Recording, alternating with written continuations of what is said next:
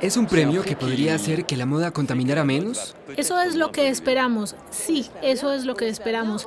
La moda sabe que tiene un problema y la nueva generación es aún más consciente de ello. Es estupendo ver que, de todos modos, las restricciones a menudo sirven para fomentar la creatividad. Creo que por desgracia estamos llegando al final de lo que este planeta puede soportar y lo mismo ocurre con nosotros. De hecho, si los niños de hoy en día son mejores que nosotros, eso ya es algo bueno. De todas maneras, eso es lo que tenemos que decirnos a nosotros mismos.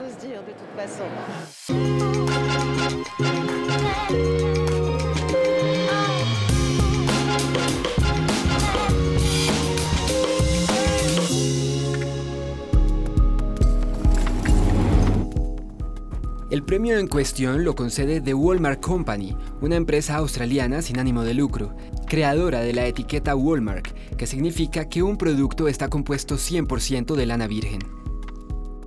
Tenemos 65.000 agricultores australianos que quieren promocionar su fibra y dar a conocer la nuestra, y lo hacemos a través de este premio. Es uno de los premios más prestigiosos que existen. Utilizamos esta plataforma para crear conciencia de la fibra para que la gente pueda celebrarla. La primera edición tuvo lugar en 1954. Dos jóvenes estilistas ganan el premio EXO-Q. Se convierten en estrellas. Yves Saint Laurent y Karl Lagerfeld. 69 años después, los diseñadores de todos los continentes se apresuran a probar suerte. ¿Por qué? Para conseguir una dotación de 200 mil dólares australianos, unos 130 mil euros, y un programa de tutoría. Pero también por el reto. Los finalistas han diseñado colecciones realizadas completamente en lana de oveja, respetando los requisitos de un modo de vestir portátil, duradero y no contaminante. Se lo mostraré.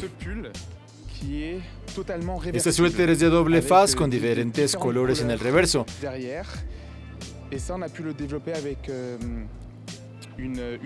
Hemos podido desarrollarlo con una fábrica que conocimos en el premio Walmart.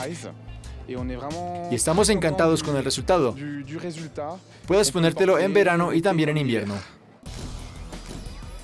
Miembro del jurado, creo que viniendo de mi lado, que siempre es el lado mercantil de las cosas, te das cuenta de que quieres encontrar emoción. Creo que si pensamos en los diseñadores que hemos conocido hoy, han construido sus negocios sobre la base de ser más circulares, de usar menos, de tener una huella de carbono más pequeña. Todos ellos se han fijado objetivos para un determinado año, para ser, ya saben, cero residuos netos y realmente objetivos significativos, lo que fue muy agradable de ver hoy con este nuevo grupo de diseñadores. Nuestra marca está inscrita en lo que llamamos el sueño americano. El jean es fundamental para el mercado americano, al igual que para nuestra empresa. Como California es uno de los mayores productores de tela de jean, nos preguntamos por qué no hacer tela de jean con lana. Usted sabe, 100% lana, entonces parece jean. De hecho, no es una opción. Es la última posibilidad. No hay otra opción. Llegué a Estados Unidos, a Filipinas, con muy poco dinero. Cada centímetro que nosotros gastamos era para algo en lo que íbamos a utilizarlo. Ya estábamos siendo sostenibles. Por eso me resulta tan difícil crear cosas que no sean más que caprichos de mi imaginación.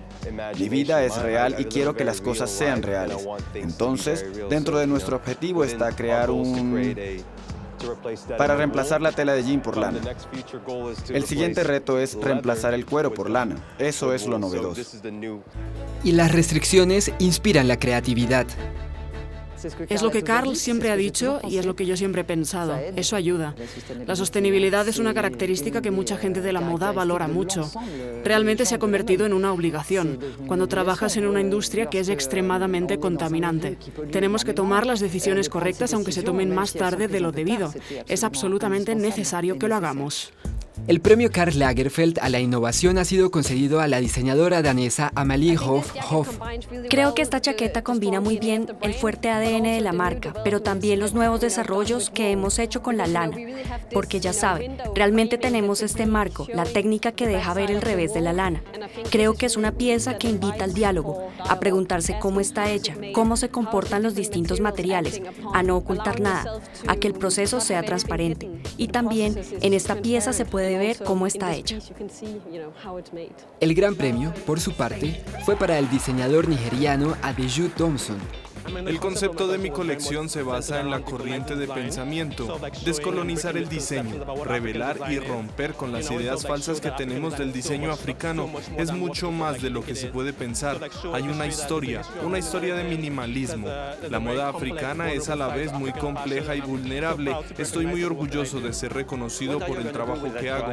¿Qué va a hacer con este premio? Voy a invertirlo en mi empresa y voy a lanzarlo. Estoy como, wow. Este un homenaje a África. Hemos visto que en varios premios los diseñadores africanos están destacándose y creo que es muy importante no solo apoyar, sino también tener algo nuevo en el mercado de la moda. Los diseñadores africanos están emergiendo porque ofrecen una visión diferente. Tienen una hermosa herencia y una calidad artesanal que es muy agradable de ver en las redes de la moda.